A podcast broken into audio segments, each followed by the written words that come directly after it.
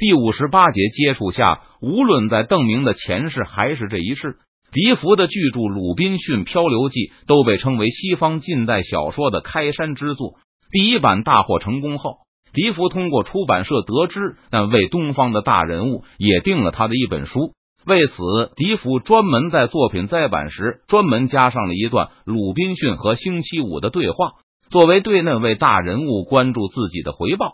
对话背景是鲁滨逊给星期五讲述英国人眼中的各队和西班牙人作战时，我们不需要在八点之前出营，因为西班牙人会在七点准时起床，先享用一份丰盛的早点，再花上半个小时吃甜点。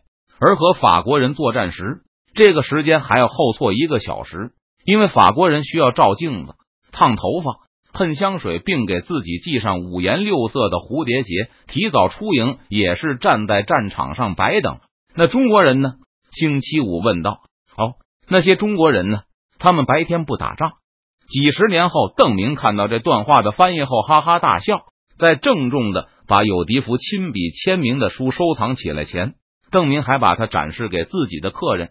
笛福的老朋友苏格兰的约翰看，在邓明的前世，约翰是杰出的数学家、风流倜傥的花花公子和著名的剑术大师，同时还是信用货币、股权、期权，通过减税和适当通膨来刺激经济流通等概念的发明人。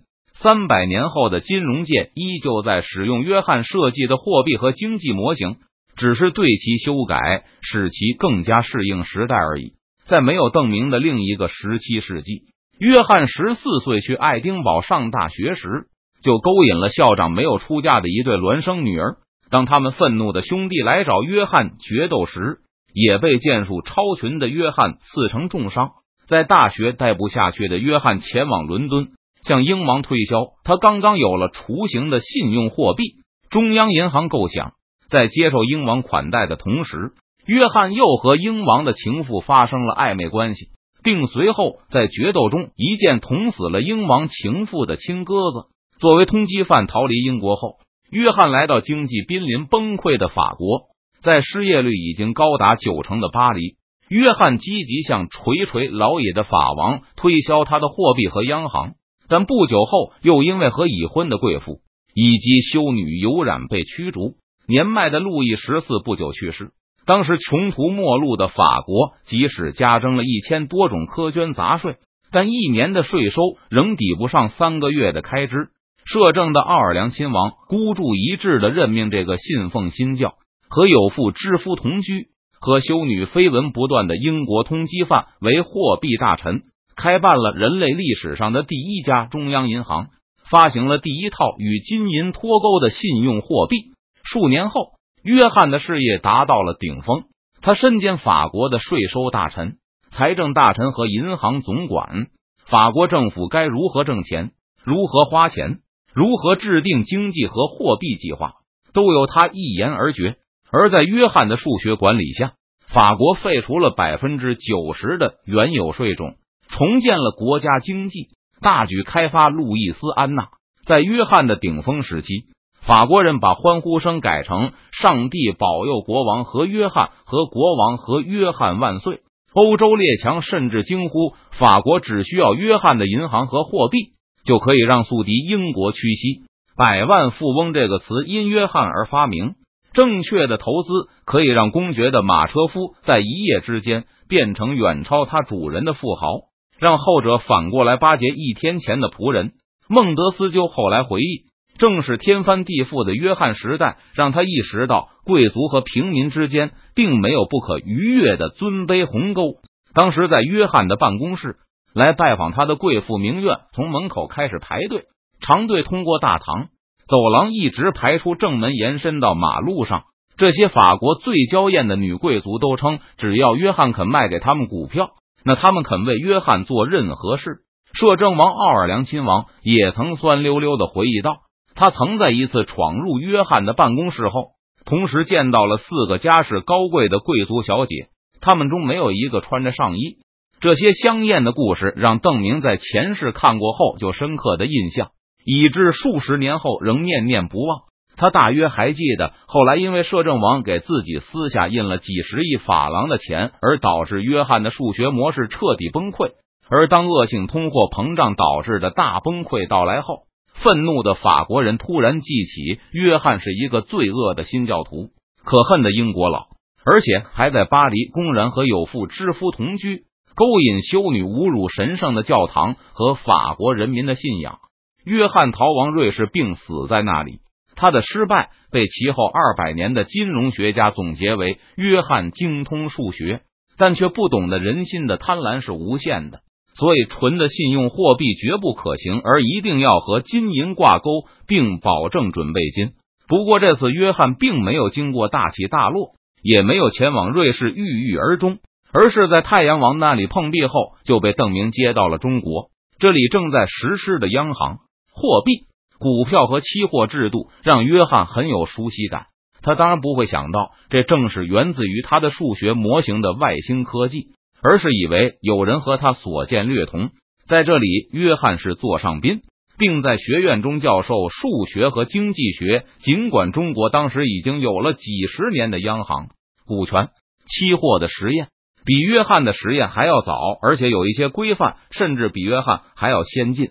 不过，邓明知道自己其实并不懂什么数学原理，而这个花花公子却是这批外星金融科技的发明始祖。他的数学和经济思想对照猫画虎的邓明的央行很重要。当然，为了保险起见，虽然约翰岁数已然不小，邓明仍严禁自己的女眷靠近约翰，并警告了其他的朋友们：今夜的战斗。正是让邓明的名字被欧洲本土的人大规模提起的开始，已经是子时了。旗舰上的每一个人都睁大了双眼，仔细的搜索着黑暗中的敌人。这时，西班牙人的舰长是早都已经熄灯，阴云密布的海面上伸手不见五指。一个士兵摸黑凑到剑桥边，压低声音向邓明身边的李四明请示道：“少校，我们是减速还是发射火箭？”当然是按计划减速。李四明想也不想的说道：“他同样是在竭力压低嗓音。”士兵静悄悄的退了下去。根据事先的计划，明军会继续前进，直到对西班牙的舰队形成大致的包夹后，再发动进攻。不过，这时两军之间的距离应该很近了。刚才明军对西班牙舰队的停泊地点，也只能由一个非常粗略的估计。而这个时候，对自己航速的掐算误差范围也很大，明军船只很有可能突然撞在敌舰身上，不减速的话就会变得危险。现在邓明既然没有给李四明新的命令，那他当然也不会修改预先的计划。邓明感觉似乎还没有达到预定位置，不过这完全是他感觉，说不定一会儿发射照明火箭的时候。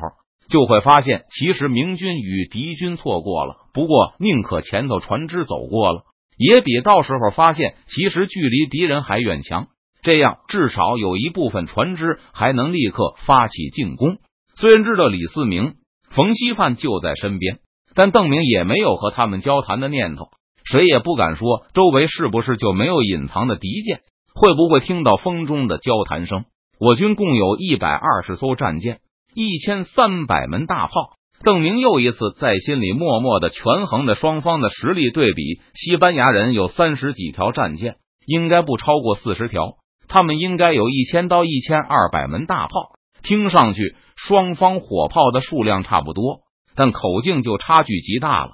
明军最大的火炮是两艘战舰上的十八磅炮，武装商船上大多是十二磅和九磅炮，甚至还有更小的六磅炮。如果使用更重的大炮，这些小船就有因为后坐力而倾覆的危险。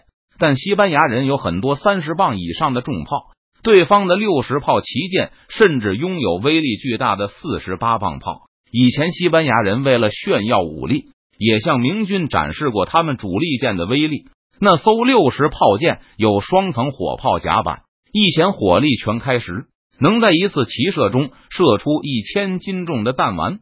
就是明军的旗舰在近距离上也经受不住几次齐射。经过几年对重心的摸索后，崇明船厂刚刚开始尝试制造拥有双层火炮甲板的远洋战舰。战舰是全新的欧式设计，需要兼顾航速和作战性能，这对缺乏欧式战舰设计制造经验的崇明来说，并不是件容易事。依靠开始大批从四川书院毕业、经过数学训练的学生，战舰的设计进步速度已经很快了。大量的模型实验，甚至让设计人员感觉舰体的水下部分并非是尖头阻力最小。但五年依旧不够，明军拥有一批自产的强大的战舰。如果再有几年，邓明忍不住想到。这时传来的一声闷响，打断了邓明的思路。听上去好像很远的地方发生了一次猛烈的碰撞，嘶嘶嘶！片刻后，数里外就是一连串火箭腾空而起，他们飞上半空，然后猛烈的炸开，把天空上的阴云映成暗红色。这是明军的照明烟火。借着这微弱的红光，邓明看到一艘艘的庞大黑影从海面上浮现出来。几乎在同一时刻。数枚拖着长长尾巴的西班牙火箭也窜上半空，那艘明军战舰在发生碰撞后，立刻向友军示警。